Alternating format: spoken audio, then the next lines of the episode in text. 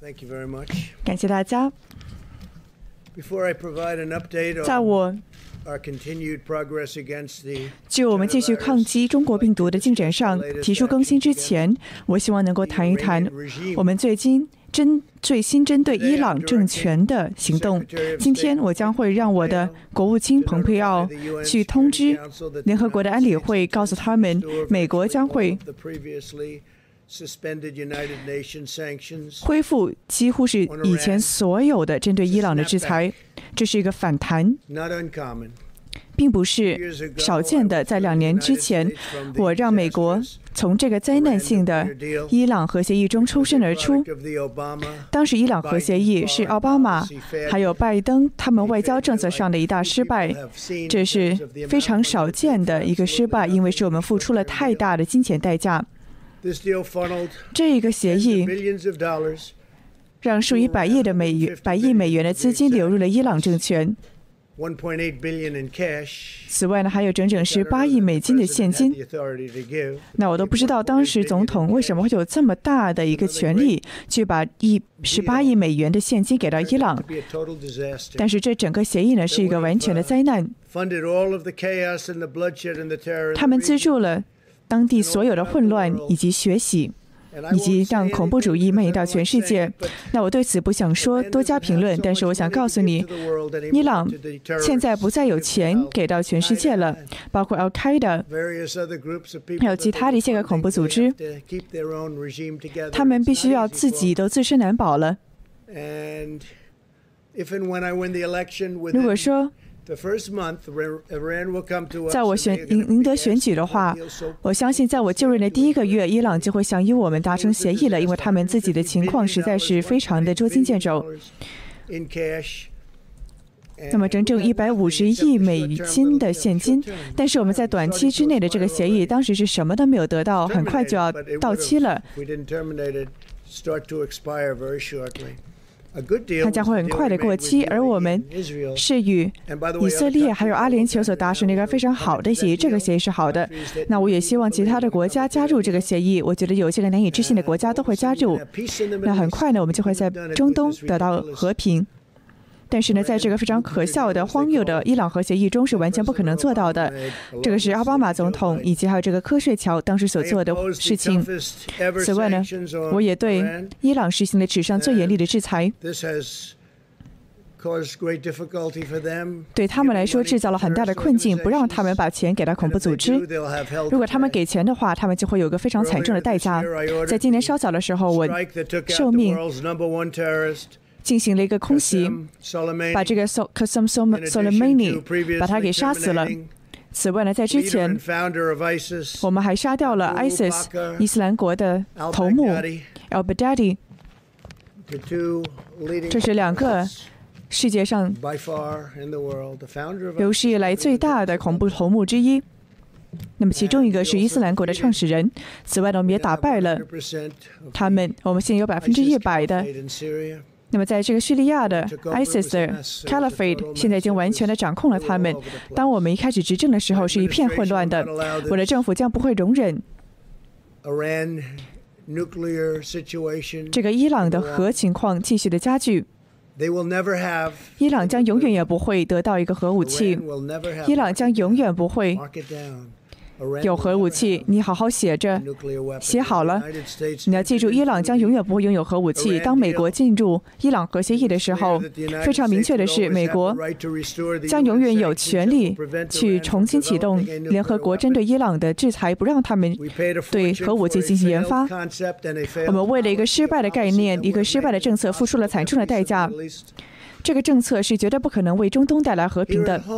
而在我们本土上，通过传奇行动，我们正在直面犯罪的浪潮，特别是在一些个民主党执政的城市之中，这是令人惊讶的。当你看到波特兰，或者是看到纽约、三藩市、西雅图、芝加哥，那甚至有时候到洛杉矶，那些个民主党所执政的城市，他们一片混乱。这是因为他们什么主意都没有，要不就是他们不懂，或者说呢什么都不懂。我们已经发配了超过一千个联邦的执法人员，派到了这些个地方，帮助这些个民主党人去处理他们的灾难。我们需要向他们伸出援手。我们可以马上的停止混乱，就像在波特兰一样，我们小菜一碟的轻而易举的把它给停止了。我们也只。我们也让我们的执法人员去拯救了我们的法院，不然的话，它就会被暴徒所焚毁。那我们的执法人员做的十分的轻而易举。如果是我们得到请求的话，我们就会发发我们的执法人员去，无论是国土安监局的，还是 FBI，还是说我们的执法团队，都会马上就位。那就是在明尼阿波利斯，明明尼阿波利斯，我们可以非常快速的将动乱平息。今天我们也宣布，我们的传奇行动已经成功的带来了超过一千五百个逮捕。那都是一些针对一些个非常坏人的逮捕。此外呢，指控以及判刑也将会让他们承受代价。正是正是因为他们对这些城市所做出的恶行，有很多的城市他们运营的非常好。我们的全全国各地大部分也做的十分好。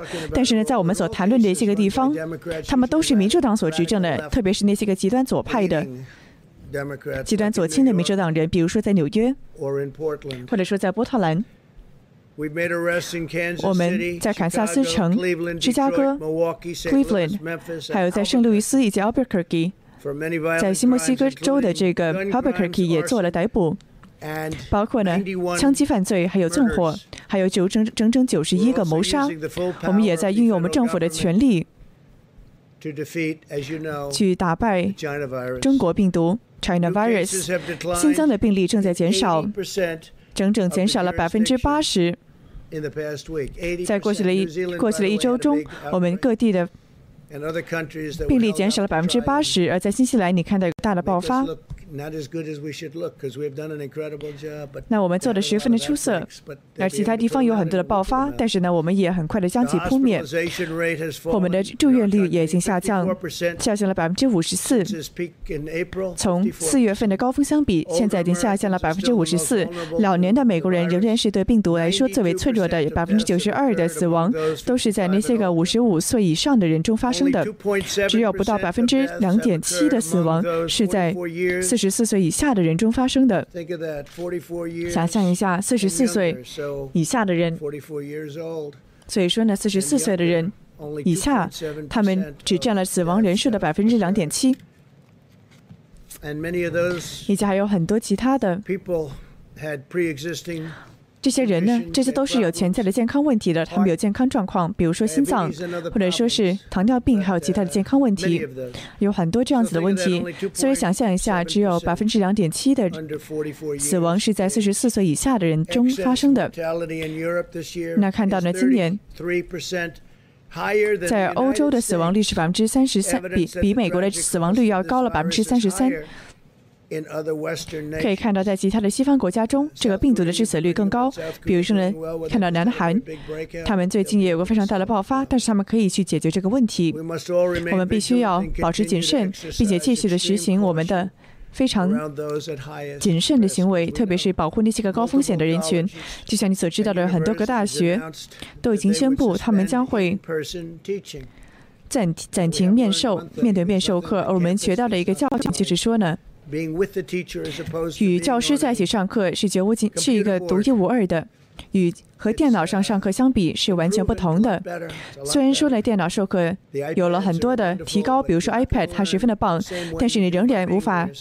将其与面授相比，但是呢，还是很多个大学已经宣布，他们将会暂停，将会暂时的停止面对面的授课。对那些个老年人来说呢，他们有潜在的健康问题，对他们来说，中国病毒十分的危险。但是对大学学生来说呢，他们在这个病毒中的生存率十分的高，就像与这个季节性的流感一样，没什么两样。而就像你所知道的，这个季节性的流感，它来了又去了，它可能非常糟糕，但是人们不会太谈论它，它不会，人们不会这么大的去对待它。但是你看到，他们这个对年轻人的危害呢是和流感差不多的。此外呢，你也知道，要关闭大学的话也会带来代价。对孩子们来说，如果说能与其他的年轻人一起住着的话，会更加的安全，而不是说要回到家里把这个病毒带回给他们家中的老年人。那他们关闭了，他们这种关闭也带来了很多的忧很多人的忧郁症。对那些个还在关闭的地区，你看一下。那都是民主党所执政的，他们还在关闭之中。那里的数字一点都不好，但是呢，正在制造着非常巨大的忧郁、忧虑症、忧郁症，还有自杀、酗酒，还有家暴，有很多接踵而来的问题都被制造出来。那或许呢？比这个病毒所带来的危害更大。那看到大学，他们需要采取合理的行动和谨慎的措施，让这个感到生病的学生呢不去上学，同时呢也不应该进行社交上的来往，就像与其他生病的人一样。大学呢也应该实行一些个措施，去保护那些个高风险的族群，或者是高风险的教授。我们测试的最终目标是要防止人。群中的传播，特别是在高风险的人群中，特别是在养老院中，我们要照顾那些个脆弱的人群以及我们的老年人，他们真的是在这个定义之中的，他们十分的脆弱。我们也有非常巨大的还没有使用的测试的能力，我们有这个非常巨大的全国各地的测试的能量，这是很多的其他的国家都望尘莫及的。他们非常的敬佩我们，在我们的前进的道路上，我们将会继续的遵循一个科学、以科学为基点的方式，去保护那些个高风险的人群，同时呢，也让健康的每个人能够重新的、安全的回去复工复学。我们的国家将会重新的开放，我们国家正在非常快速的重新开放，我们的股市也已经要回到原来的高峰了。在回到这个中国病毒这个灾难来到美国之前，要回到之前这个高峰了。我要感谢所有人来到这里，现在回答这个问题。在这个大疫情之中，这个 QAnon 所谓阴谋论的运动似乎得到了很多的追随者。你是否可以提一提你对此的看法如何？以及对那些他这个 QAnon 的追随者，你要怎么说呢？他说呢，我其实对这个运动不太了解，但是我只知道他们这个 QAnon 他们十分的喜欢我。那我听到呢，这个匿名者 Q Q and None 的运动的确是得到了更多的欢迎。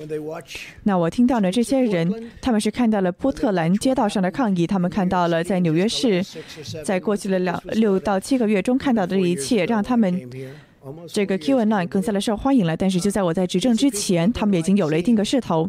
这些个人呢是不希望看到看不希望看到在波特兰、芝加哥等地所发生的事情。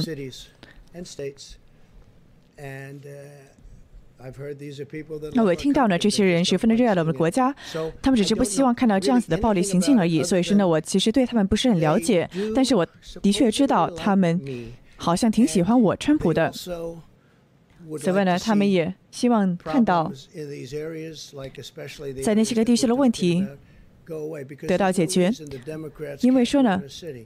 民主党人怎么会无法执掌一个城市呢？如果他们真的做不到的话，我们将会把所有的联邦的资源，无论是军队或者是执法人员，无论想派什么，我们都会直接把它派过去，去在二十四小时之内帮他们清理一切的问题。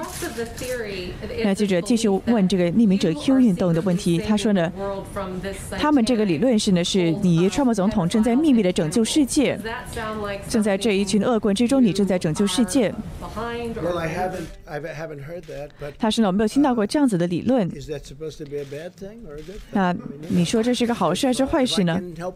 那如果说我可以帮助拯救世界，不让他陷入问题之中的话，那我当然也很情愿了。我非常愿意挺身而出啊！我们的确在拯救世界，我们在拯救世界，免于他陷入一个极端左派的理论之中。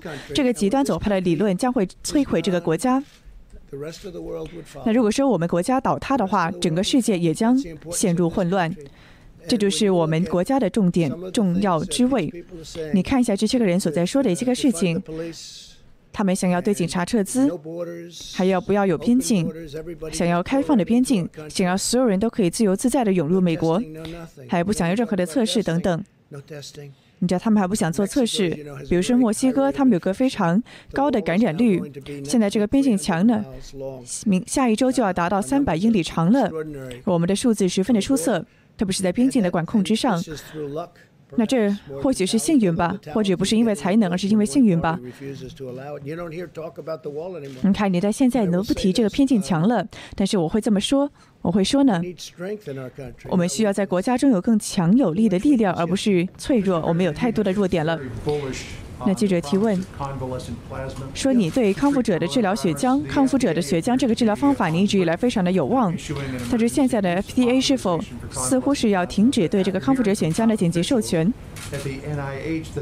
那包括这个国家的健康局是在说呢，没有足够的证据证明这个血浆疗法的有效性。那你是否觉得康复者的血浆应该作为治疗方法其中之一呢？他是我积极听到了关于康复者的血浆治疗方法的一个非常好的信息。那或许是一些个政治的决定吧，他们决定停止它，因为有很多人呢，他们不想这么做，他们只想这么。之所以如此呢，是希望在十一月三号大选之后才这么做。但是我的确听到了很多关于这个治疗者、康复者血浆治疗方法的一个好的好的消息，我听到了百分之五十。以上的成功率，而现在人们正在死去。那如果说人们正在死掉的话，我们应该去通过它。我听到，包括 FDA 的人也告诉我说，这是一个非常好的疗法。那我在这个开完记者会之后呢，我就会再一次的深究一下。那记者提问说呢？那是否？那他川普是说呢？我是听到一个很好的数字，说这个康复者的血浆呢有百分之五十的治疗率。那比如说只有三百分之三十一成功率的药品，我们都授权通过。了，它有个非常大的作用，但是不是的。你告诉我，你现在告诉我一些事情，我现在非常的惊讶。我们将会在这个开完会之后去深究一下。他是呢，我不想任何的延迟，我不想人们去死亡。我不想人们死掉。那今天呢，想问你一下，关于这个轮胎公司的一个推文，你是发了一个推文去呼吁人们去背革这个公司的轮胎，那你是否要你的支持者去不用这个公司的产品呢？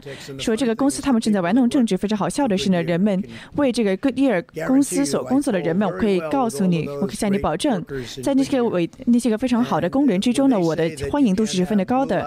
当他们说你不。可以有 “Blue Lives Matter” 这个支持警察的口号的时候，你不可以戴 “Make America Great Again” 让美国再次伟大的帽子的时候，但是你竟然可以让那些个马克思本质的东西上大雅之堂吗？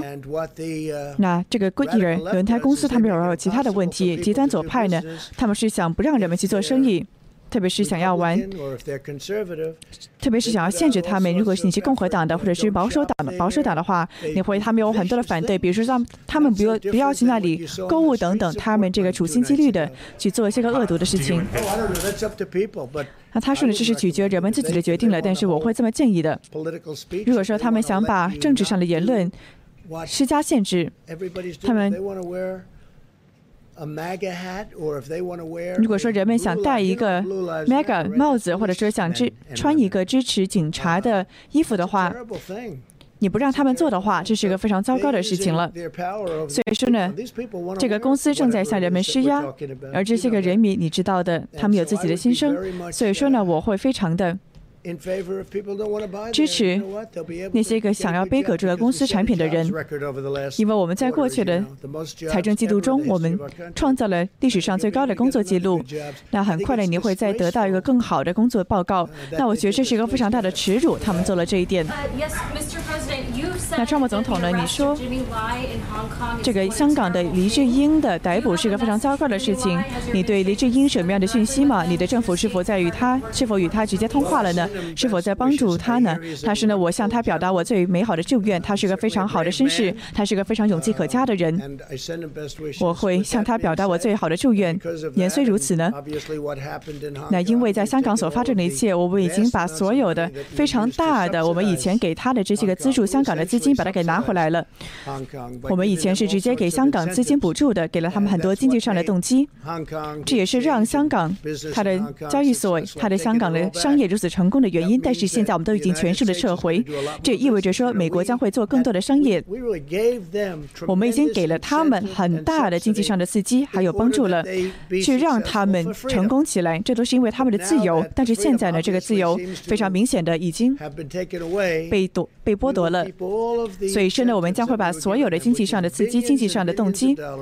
包括数十亿的美元把它给拿回来，而这些所有的生意都会流入美国，包括纽约的交易所、纳斯达克，都会来到美国。但是呢，我的确对他们感到非常的遗憾，因为李志英是个非常好的人。那他是一个非常勇气可嘉的人。那感谢你，川普总统。那明天这个伊拉克的总理就要来到白宫了。他说明天伊拉克的总理要来到白宫去与你见面了。你对这点怎么看呢？说有人是觉得伊拉克将会成为伊拉将会成为俄罗斯的势力，还有伊朗的势力在中东的影响之中的一个调解的。一个调剂，你觉得这个个概念是怎么看的？他说呢，我与伊拉克的关系不错。那么我们已经大量的从伊拉克撤军了。我就像我所说的，我们将会停止这样子非常荒谬可笑的无休无止的战争。这是历史上我们国家所做出的最错误的决定之一。我们本来就不应该去到中东的。但是呢，我们现在非常快速的撤军。在过去的三年多来，我们一直在大量的撤军。那虽然说的非常的难，因为有些人是支持，有些人不支持。但我觉得大部分人他们都是同意的。那我们做的十分的出色，特别是在我们与阿富汗斯坦的谈判之中，我们也把我们的军队那里剩下一点点了，只剩下一丁点人了。那我也同意让我们的军队的男男女女们让他们回家。在他们受到打击之后呢，我们也看到了很多。的人让他们回国。我们在那里已经驻军了十九年了。我们在那里像警察一样，而不是像士兵一样。他们要自己管自己的事情，要自己像警察一样管制自己的地方。那其实数千年来呢，都应该是这样的。但是在过去的十九年来，是我们的士兵在做这件事情。他们虽然虽然做得很出色，但是他们不能够为了胜利而打仗。那或许他们也不应该这样吧，因为有很多的人，并不是他们的错。但是呢，包括塔利班。还有在伊拉克，那还有在阿富汗斯坦，我们那里的军队就只剩下一点点人了。那将会继续的撤军。我会让告诉他，我将会告诉他们说，如果你敢对美国的军队做什么的话，你将会受到最强烈的打击。所以说呢，包括叙利亚，我们也在做出同样的举动。我们想往希望把所有的军队都从这个叙利亚的。还有土耳其的边境从那里撤回来，那人们都说哦，好长时间以前了，两年多前了，哦，好糟糕啊，好糟糕啊，我们要走了，我们要走了，为什么非要把我们的军队夹在叙利亚和土耳其之间呢？那土耳其自己可以搞定自己的事情啊。那我与这个 Per 这个 Erdogan 总统有个非常好的关系，但叙利亚一直在打仗，我们为什么要帮助他们保护他们的边境呢？边境呢？我们应该把我们的士兵带回我们的家园。那你知道他们数千年来都在打打打闹闹的，都在打架，都在打仗。那人们也没有说这是一个灾难呢，没有人发生些什么。所以说呢，我们将会从这个无休无止的战争中抽抽身而出。我们也在建立一个世世界上前所未有的军队。我们花了整整两兆多美元。那希望呢，我们不需要动用到我们的军队的力量，但是呢，我们希望能够为长远做好打算，因为我们的确有个更长远的愿景。你看一下中国所做的一切，你看一下俄罗斯所做的事情，你看一下这个其他国家所做出的举措。我们希望呢，能够做好准备，就是有以防万一，如果有一个非常大的灾难的话，我们需要有这样子的力量，但是我们不。希望使用它，我们还要重建我们的军队，重建我们的火箭、导弹、坦克，还有其他的所有的军备，都是两点五兆美元投在里面，都是在美国制造的。我们已经升级了我们非常先进的核能量和武器能量。那其中的一些个核武器呢是需要翻修，需要新的力量。我们已经将它们非常大幅度的进行了翻修。那这是前所未有的程度。那希望呢我们不会有朝一日需要去使用它。你们向神祈祷，我们不需要使用它。但是我们的确前所未有的如此强壮。那想问你中东的几个问题。那你之前提到了说其他的国家希望能够加入。他说是的，是关于这个阿联酋以及以色列。他说是的。那他问呢，是否沙特阿拉伯会加入呢？他说是的，我是这么认为的。记者继续问，是这个 Emirati 是否对这个 X 三十五有兴趣呢？你是否觉得这是他们应该在未来所期待的一些事情呢？他说呢，他们的确有这个钱去买，因为有些时候呢，我们进行一个进行一些个贸易的协议的时候，有些人他们有些这个国家他们什么钱都没有，那我给了他们之后，他们说哦，那晚点再给钱吧，他们就永远不给钱了。但现在不是的，他们现在有这个钱，他们的确想买好几个 X 三十五飞机。那是一个非常隐形的战机。那我问一个飞行员说：“你觉得是这个好还是那个好？”那是谈论包括这个中国的飞机、俄罗斯的飞机。他这个飞行员告诉我说：“哦，我们现在的优势是你看不到我们的飞机，所以说当我们打仗的时候，他们看不到我们。”那我说的那听起来真的是一个非常大的优势。对这这个我见过的飞行员来说呢？他们比这个汤姆克鲁斯还要更帅，他们也还更加的硬汉。那这些人都十分的出类拔萃。那我与他们经常谈这样子的问题。你知道我去过很多的地方。那比如说的佛罗里达州这个非常大的地方，那有一个很大的是在这个飓风被打击了的。那我在那里花了很多的时间。这是一个世界上最出色的飞机。那其中呢，在这个高科技的领域，就是呢，它的确最先进的飞机呢，一般来说都不会持续的太久，因为有不同不断的有创新出来。但是我们一直是走在创新的最前沿，所以说的确他们是想买这个 X 三十五战机，他们做了一个非常大的进步，特别是在中东。就像《纽约时报》也觉得我们这个与阿联酋还有与以色列的协议是个非常出色的协议。那还有这个 Tom，他也与对此。有个非常好的言论，我也看到了很多的国家，他们希望能够加入到这个协议之中，可能很快就会这么做了。当我们把它全都拉上船的时候，可能最后伊朗也会加入，最后在中东呢将会达成和平。那伊朗呢将会到时候被完全的中和化，他们从来都没有想过这样子的事情会发生，而有这个非常极其愚蠢的伊朗伊朗核协议，当时是奥巴马所签署的。那如果说。如果说是按照那个伊朗核协议的话，今天所做的一切成绩都不可能发生。记者提问：关于这个固特异轮胎的事情，你是不是希望替换掉这个固特异轮胎？大家好，欢迎回来，我是 Iris。大家好，我是 Cindy。那么今天的川普总统在下午五点半开的记者会中呢，是提到了一大箩筐的问题，其中包括了关于美国的大选。最后他也是抨击了奥巴马和拜登的前任政府，包括他也提到了最新的疫情上所出现的种种好转的苗头。当当然了，还提到关于与这个伊朗的核协议究竟有多么的糟糕，他最新签署的这个与以色列还有阿联酋之间的协议有多么的出色，还有在他这个政权中所做出的种种成就，今天川普总统也是都有带过。当然了，重头大戏是一位记者提到了关于香港离军的问题。那么，首先呢，从这一点开始切入。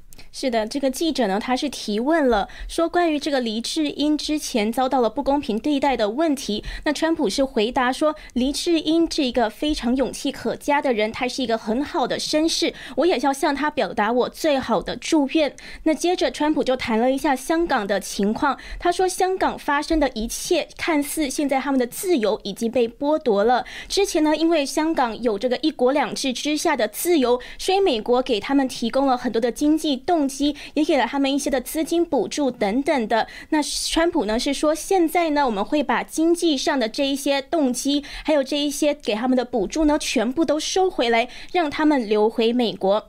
那的确是呢，我们今天也看到了国务院，他是宣布了三项对中共在香港实施国安法的一个最新的回应措施。那作为这个一系列措施的一部分呢，今天国务院是通知了香港当局，说要暂停或是终结一个三项。的的双边协议，协议的内容涉及了移交逃犯、移交被判刑的人员，以及对国务船运收入的相互免税。那蓬佩奥呢？他是今天也发推文了，他是说强强调美国暂停或终止这三项与香港的双边协议的原因，是因为中共压制了香港人的自由和法治。那国务院还说，之前川普总统呢是出了一个香港正常化的一个行政令，他对北京的行动就提出了一系列的措施，包括暂停和取消对香港的优惠待遇。那这个今天发布的措施呢，就是其中之一。川普总统是在七月十四日签署这个香港正常化的行政令的，他是终止了美国一九九二年通过的给予香港特殊地位的一个美国香港政策法。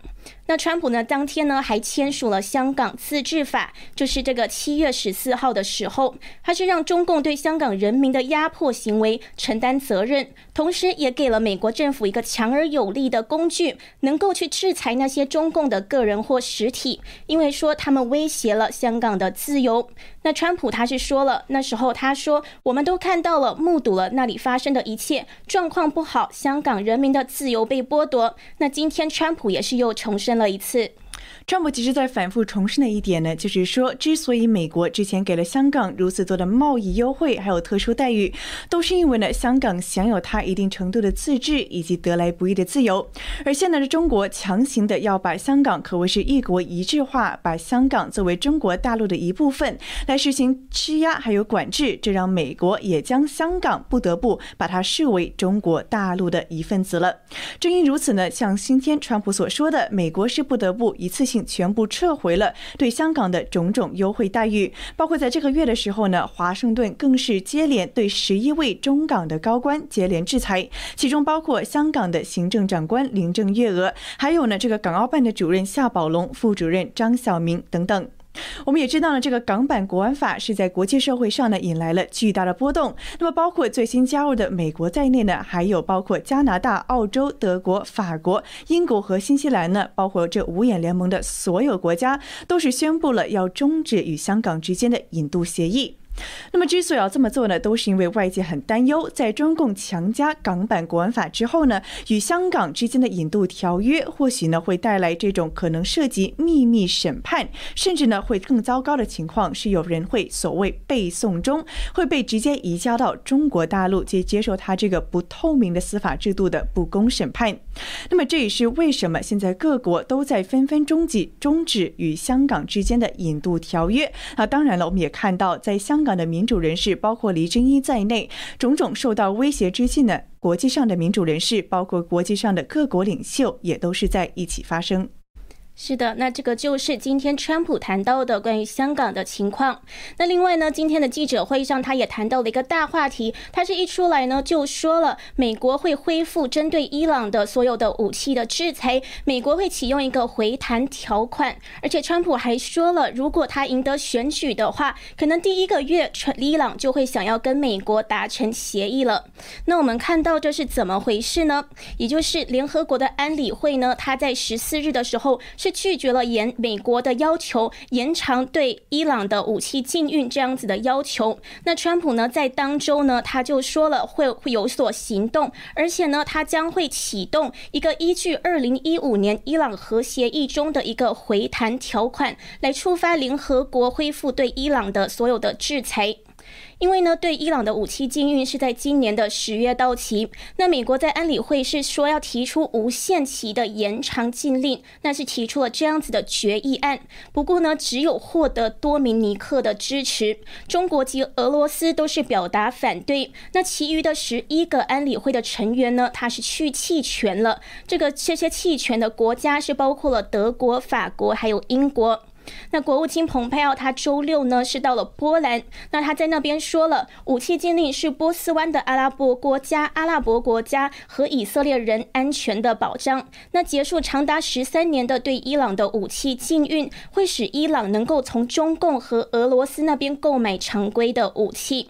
那我们也看到了，在这个安理会的成员之中，中国及俄罗斯呢，他是投下反对票的两国。那国务卿蓬佩奥他是说，这不意味，因为。他们就是想要出售武器给伊朗。那为什么美国会一直这样子拒绝让伊朗拥有武器呢？就是因为他们觉得说，伊朗的政权是这个资助、赞助世界上的这个恐怖组织的一个政权。那他们呢，不会让伊朗不一定要确保伊朗这个世界最大的恐怖主义赞助国不能去拥有毁灭性的武器。那他也说了，美国不会让伊朗这个政权对世界造成更大的伤害。那的。的确是，川普今天就说了，美国呢就会采取这个回弹条款的方式来恢复对伊朗的所有的武器制裁。那么谈到关于中东的问题呢？今天川普总统也是回答了多个关于中东的问题。那么首先呢，川普总统是赞扬了他最近签署的与这个所谓阿联酋以及以色列中间的一个条约。他说呢，这个条约能够为中东地区带来进一步的和平和稳定。他也提到呢，说希望也会有更多的国家加入这个协议之中，为中东带来进一步的繁荣和稳定。此外，他也提到说，其实呢，美国长年以来呢，在中东是发挥着一种所谓警察的角色，而非是一种驻军士兵的角色，导致呢，这个打仗打的可谓是毫无目的。他也说呢，这是一种永无休止的毫无目的的战争。他也说呢，这是美国外交政策上最大的一次失败。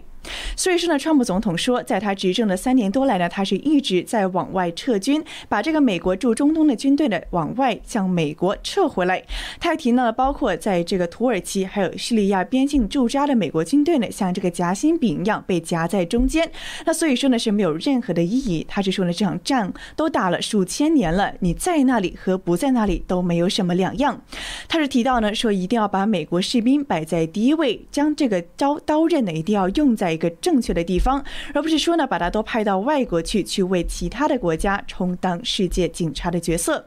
那么这也提示，其实也体现了川普在外交政策上种种“美国第一”的一个政策。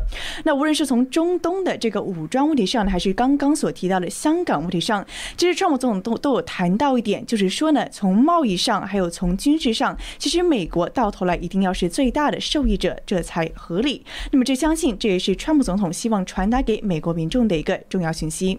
是的，那今天呢，记者还有一个很有趣的提问呢，是关于这个 Q and On 这个中文是翻译成匿名者 Q 的这个问题。那记者呢是说，就是好像是一个阴谋论的组织，这个匿匿名者 Q。那他们说这个组织是说，好像川普现在正在拯救世界。那川普呢是怎么想的？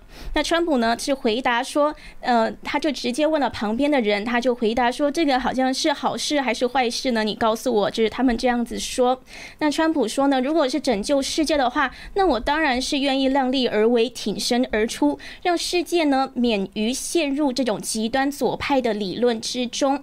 那他也说，他现在的作为呢，就是要保护美国不去陷入极端左派的这样子的思想浪潮之中。他说，包括现在美国在境内做的这个边境墙，或者是一些打击这个暴力犯罪等等的，坚持法律。和法治，他说呢，都是要拯救美国，因为他说，如果美国倒塌了的话，那世界呢也会发生混乱。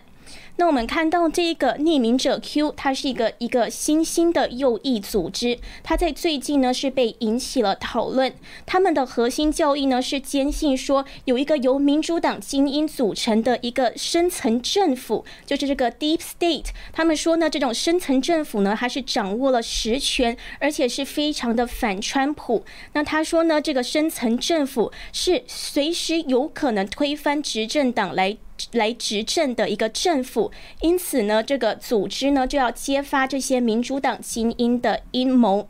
那我们看到呢，这一些组织呢，它还称这个 CNN 也是一个这种 Deep State 深层政府之一。那他们呢是比较挺川的，因为很多人呢都说这个匿名者 Q 支持者多数都是美国川普的死忠粉丝。那川普呢今天也是被问到的时候，他也是说，哦，这个 Q and On 他们很多的人呢，这个很多的组织者都是我的粉丝。那他说了，他们喜欢我可能不是因为我的个性吧。也要看看我做的事情。他说呢，他做的事情呢，包括给美国人他们需要的经济纾困，因为国会无法达成协议，所以川普自己签了行政令，达成的经济纾困，还有做的许许多多的举动。他说呢，都相信是人们喜欢他的原因。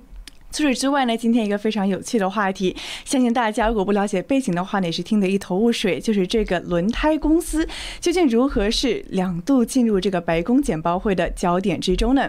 那么具体呢，是因为这个轮胎公司它是叫做这个固特异 （Goodyear Tires）。这家公司呢是之前有个内部的照片被流入了网上，是他这个所谓的说它叫做 “No Tolerance” 没有容忍的一个表格。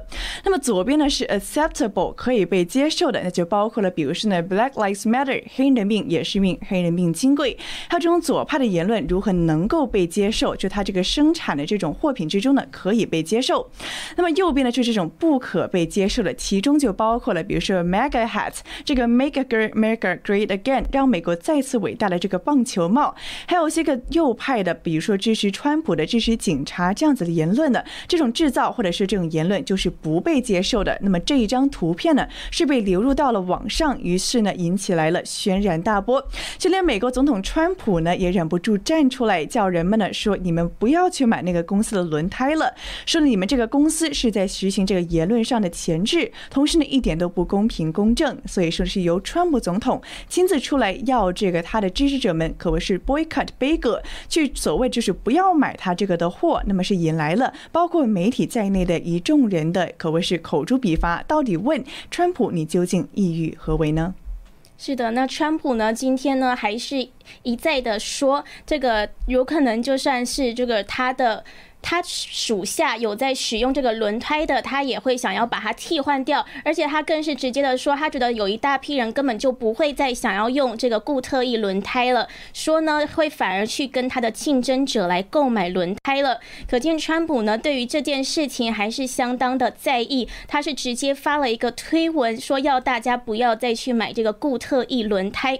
那我们也看到呢，他今天周三推文了，说大家不要买固特异轮胎了之后。这个轮胎公司的股价就应声下跌了将近百分之二。那这个公司呢，他们就喊冤了，他们就说这个是误会。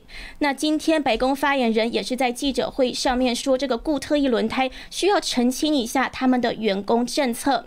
那川普呢？今天是说了，怎么会有一家公司不让人们戴这种 mega 号帽子，就是这个支持川普竞选的帽子，或是呢，也不让人家去挺警察？因为现在美国是有两波浪潮，一波呢是反警察，那一波呢是挺警察，就是支持这个 blue，就是 blue lives matter。那另一波呢是 black lives matter，那就是两个是有不同的。那挺警就是挺蓝的组织呢？他说，川普今天说这个公司也。不让人人家去挺蓝、挺警察，也不让人家戴这个川普的 mega 帽子，那他们到底是想要怎么样呢？怎么可以这样子限制人家的言论自由？所以川普呢，看到他在这个记者会中，他还是相当在意、相当生气的。他还是觉得说，叫大家不要购买固特异轮胎。那可能之后呢，固特异轮胎呢也会出席一些一些澄清，来澄清一下这一件事情。因为看到了这个股价应声下跌了百分之二。真的是，就是，就是，的确是川普这样。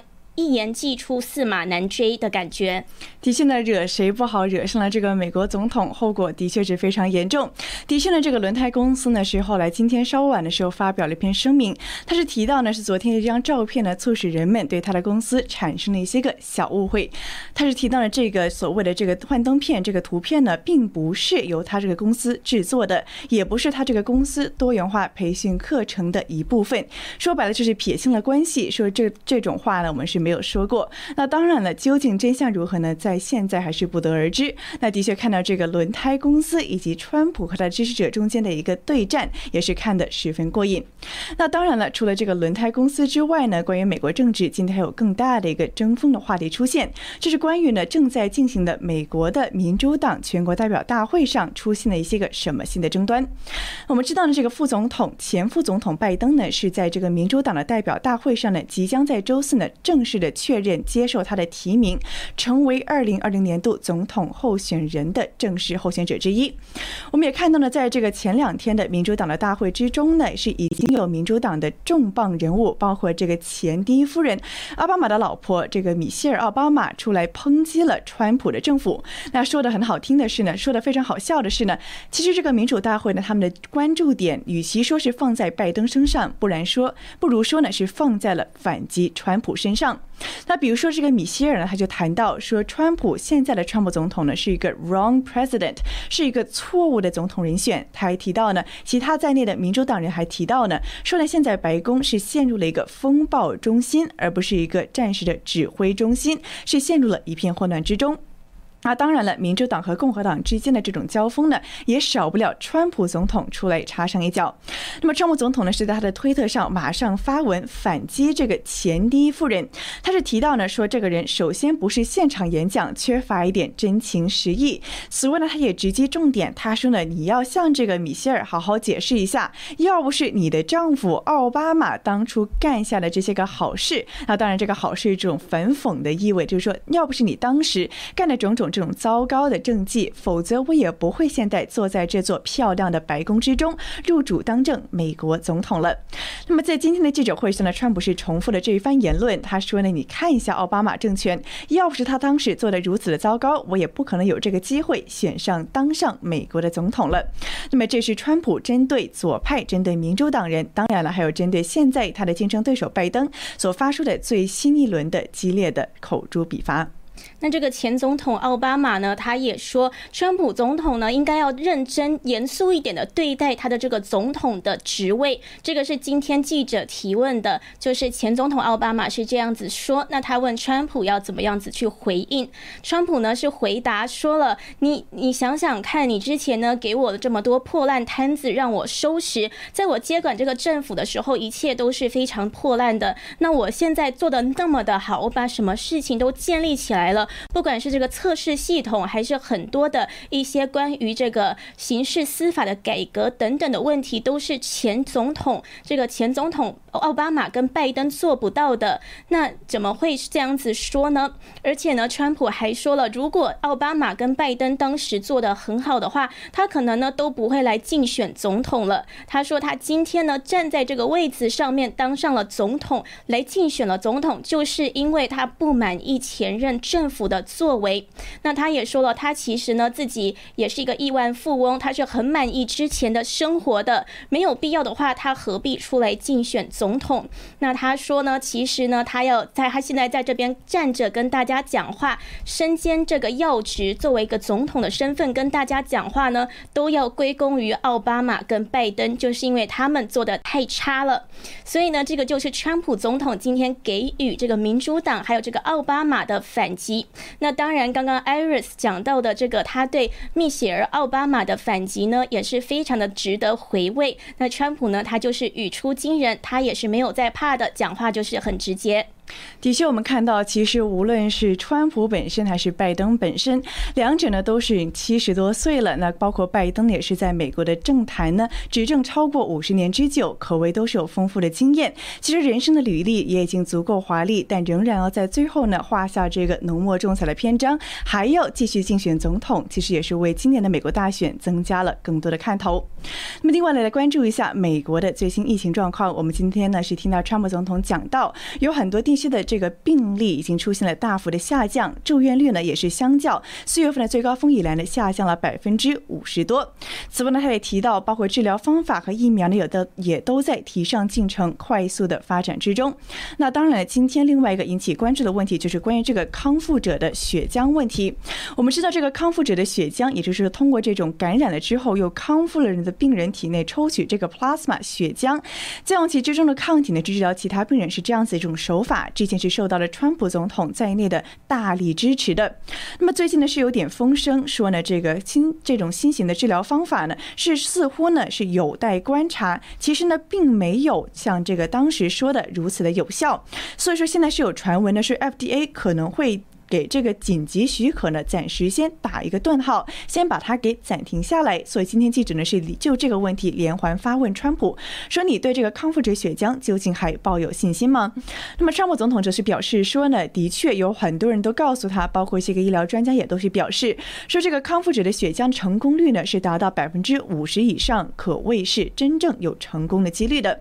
他还提到呢，现在市面上有些个治疗方法，其实它的成功有望率呢只有百分之三十多，但也都是在正常使用。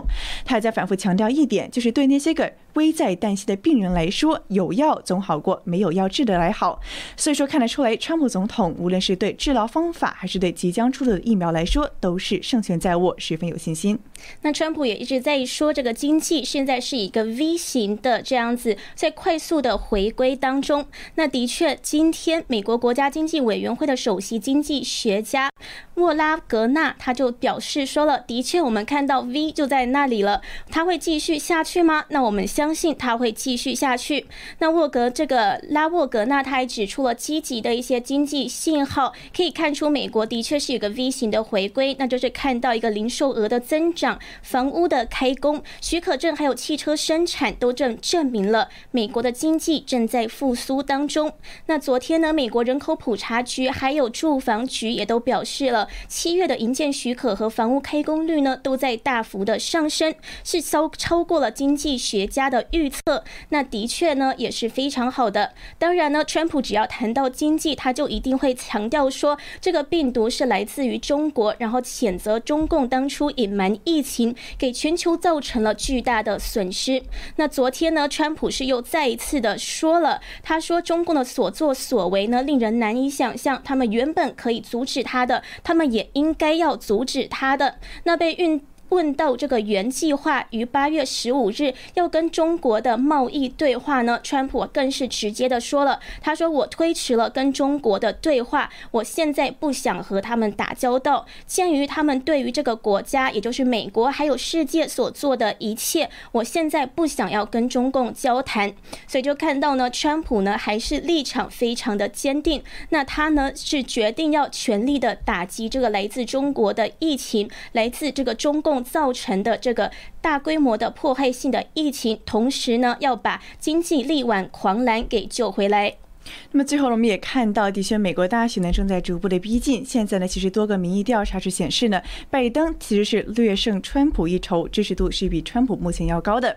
但是与此同时呢，最新出现的一个趋势呢，是拜登他的这个领先的幅度正在逐步的缩减之中。那么的确，距离这个投票日呢还有数个月，所以说呢，究竟到时候民情如何，我们也会拭目以待。那当然了，除了这个这两天正在举行的民主党全国代表大会之外呢，共和党的全国代表大会也会在下个星期举行，到时候呢，川普总统将会发表演说，正式的接受提名，成为这个今年的总统候选人的这个问鼎宝座的前争者之一。那我们也会持续的为大家关注。那以上呢就是今天川普的记者发布会的回顾内容，谢谢大家的收看。那我们也会持续的为大家关注白宫的最新动态。我们下一次直播再见。